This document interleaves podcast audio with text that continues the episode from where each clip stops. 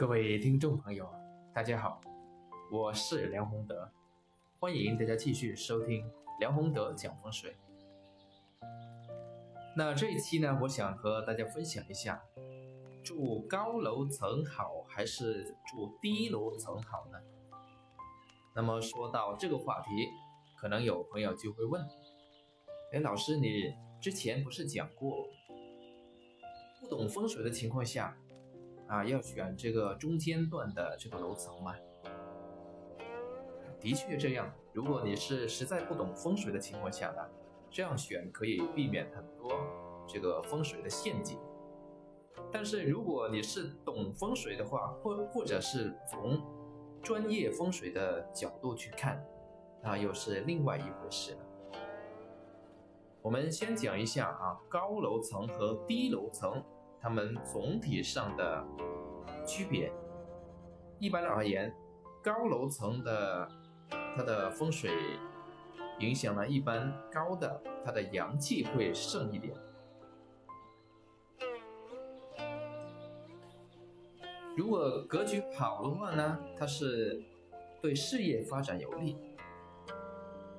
但是因为楼层高，它又容易散气，所以如。如果格局不好呢，它的影响呢是不利人丁啊，容易散财啊，孤独，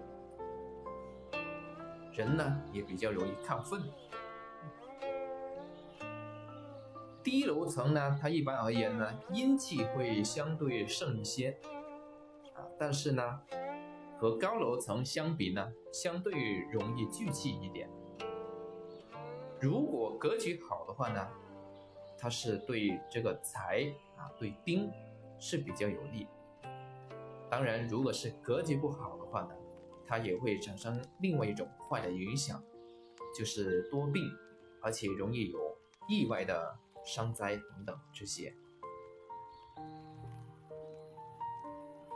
所以，对于我们呃专业的风水选楼来说，选楼层呢，其实在于高低。而是要考虑啊，这个楼层所在楼层的整体的格局、外环境啊，有没有做到这个聚气啊？有没有避开杀气啊？有没有和自己的年命啊？其实综合来看呢，就是要考虑天地人啊三才它的配合的程度，比如说。如果是高楼，但是它刚好呢高的这个度犯杀了，而且有散气，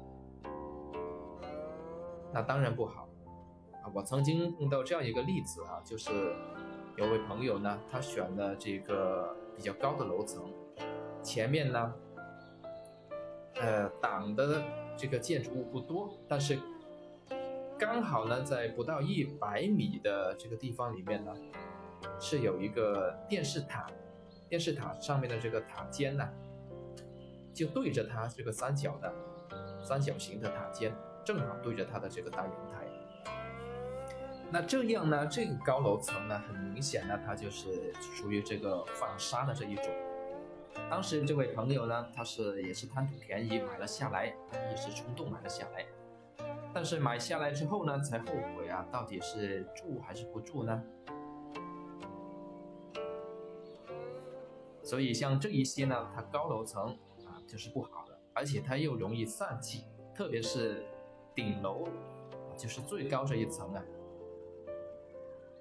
它容易散气。如果是这样的楼层，必须要考虑啊，它的风的这个程度，比如说在上面把这个门和窗。打开一点啊！如果整间这个房子打开的同时呢，这个风啊在大厅里面非常的急，那这个呢就是属于非常典型的散气局，这个呢是不利的。当然也不一定是顶楼或者高楼就不好啊，有一些这个楼层它虽然比较高，但是在里面呢觉得这个气场啊非常舒服。而且打开门窗呢，这个风和这个气呀，它的流动也不是很急，而是微微的啊，像这个春风拂面的这么一种那这个呢也是不错的，没有影响的。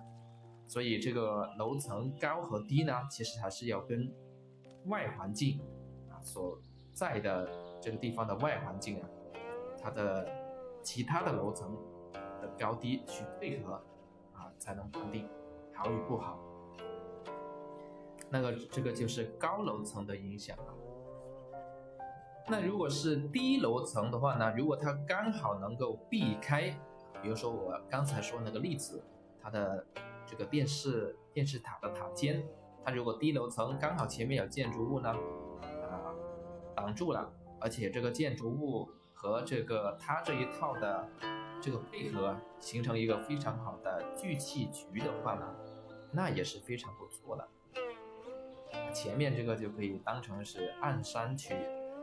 这暗台呀，去和气聚气，这个是非常不错的。但是如果低楼层的话呢，它如果也犯沙的话呢，它的影响会比高楼层更严重啊。比如说，呃，也是一个真实例子啊，一位朋友他的这个住在一楼这个地方，但是前面呢不到十米的地方刚好就有一个屋角冲过来。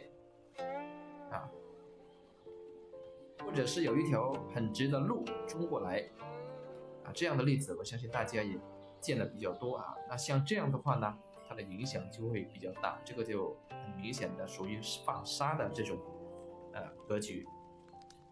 也有一种呢是低楼层，它的地形啊跟周边的这个地相比呢，啊，它是凹陷了下去，也就是比这个旁边的地。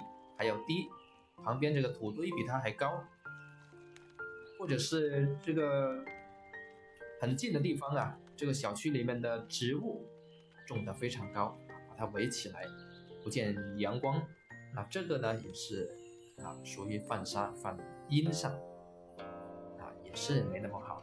所以选择楼层呢，其实不在于它高还是低，而是我刚才强调很重要一点啊，就是要考虑它的。格局环境有没有避开杀气？有没有聚气？